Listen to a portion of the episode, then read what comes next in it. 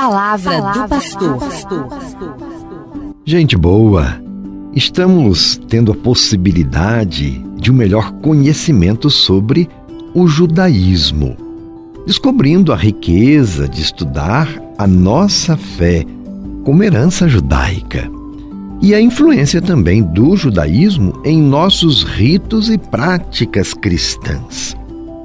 Dizíamos que Jesus Cristo e os seus contemporâneos eram judeus e praticaram o judaísmo.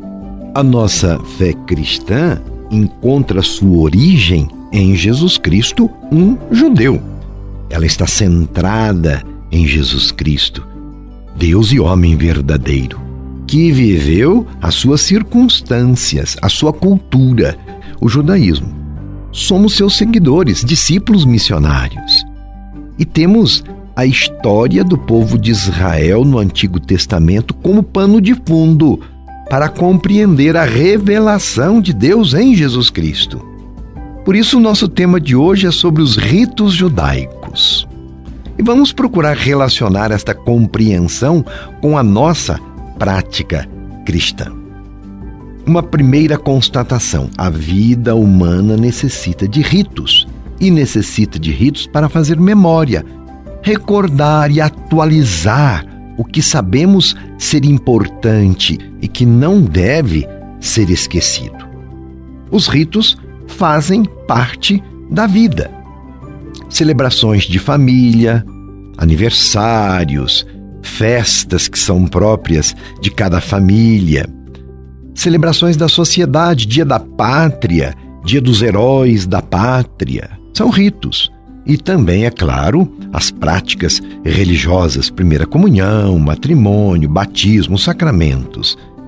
Quer um exemplo de ritualização da vida? Olha as Olimpíadas que nós estamos celebrando. Tem uma diversidade de elementos que são rituais e simbólicos: bandeiras, medalhas, uniformes, hinos, gritos da torcida. E ficaria sem vida, sem graça, se não fossem estes sinais e essas manifestações. Assim também são as festas religiosas, tanto judaicas como cristãs.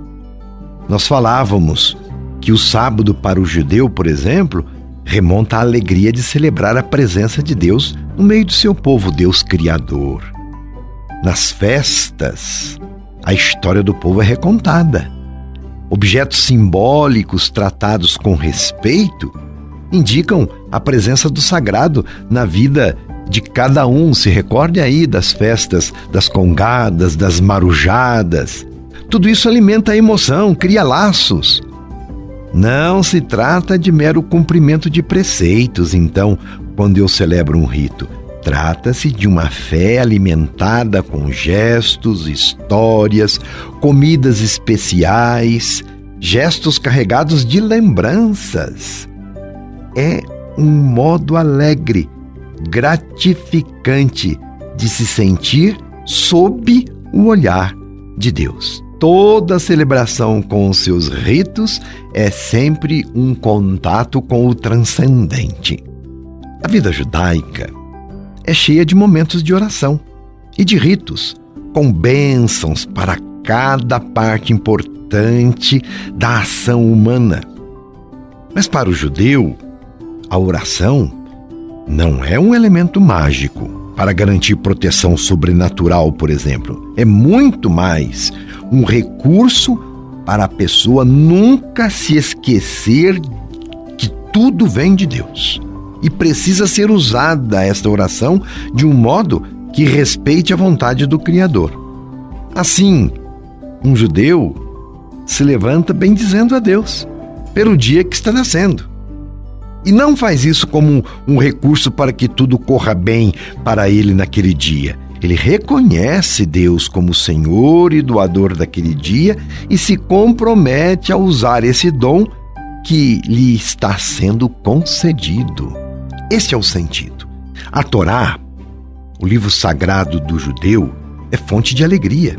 É a sabedoria transmitida oralmente como interpretação da vontade de Deus. No judaísmo, temos três espaços especiais para o cultivo da relação com o sagrado: o templo, com os seus sacerdotes, as sinagogas, com os seus mestres, e a casa, a família, como transmissora da fé. Assim, nós vemos no Salmo 44, quando reza o salmista: Ó oh Deus, ouvimos com nossos próprios ouvidos, nossos pais nos contaram a obra que fizestes em seus dias, nos tempos de outrora. Era um costume de os pais narrarem o significado dos ritos locais e dos costumes. E para nós cristãos não é diferente.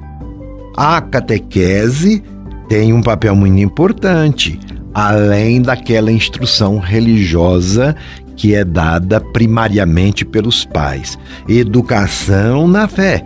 E é sempre considerada pela Igreja como uma de suas ações prioritárias e uma forma de transmitir os princípios da fé e da tradição, sim, a catequese. Na catequese, as Sagradas Escrituras ocupam um lugar central.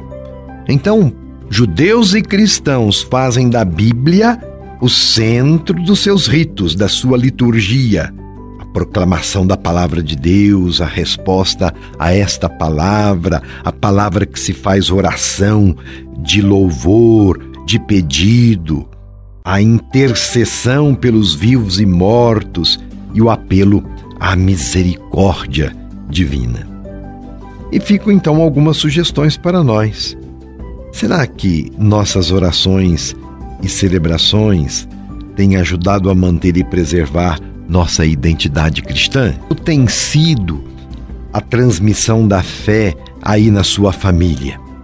Aprendemos sobre a fé com os nossos pais e os nossos avós? Reconhecemos o senhorio de Deus em nossa vida? Será que percebemos a riqueza da linguagem simbólica em nossas celebrações? Cada gesto, expressões corporais, palavras, cantos, justamente para que a celebração ganhe sentido. Nossa catequese sabe usar a realidade do povo como lugar da manifestação de Deus, onde Deus se revela, então a catequese precisa estar sempre ligada com a realidade. Educamos para que as celebrações sejam um alimento dos nossos melhores sentimentos e da nossa identidade cristã? Conhecer, meu irmão, caro rádio ouvinte, conhecer e aprofundar a riqueza dos nossos ritos, dos nossos símbolos é fundamental para celebrar e viver o Deus Pai Criador, o Deus Filho Salvador, o Deus Espírito Santo Santificador. E nesse sentido, somos sempre provocados a cultivar o amor pela palavra e alimentar a nossa fé em família e na comunidade. A oração, o domingo, a Eucaristia fazem com que a nossa vida seja uma liturgia em ato. Jesus está sempre presente em nossas vidas e em nossas ações.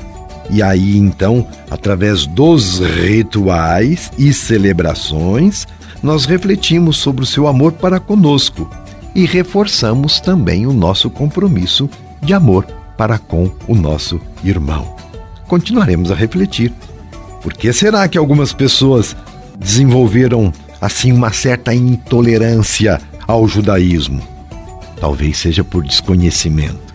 Será o tema do nosso próximo programa. Um abraço e a minha bênção. Você ouviu Palavra do Pastor.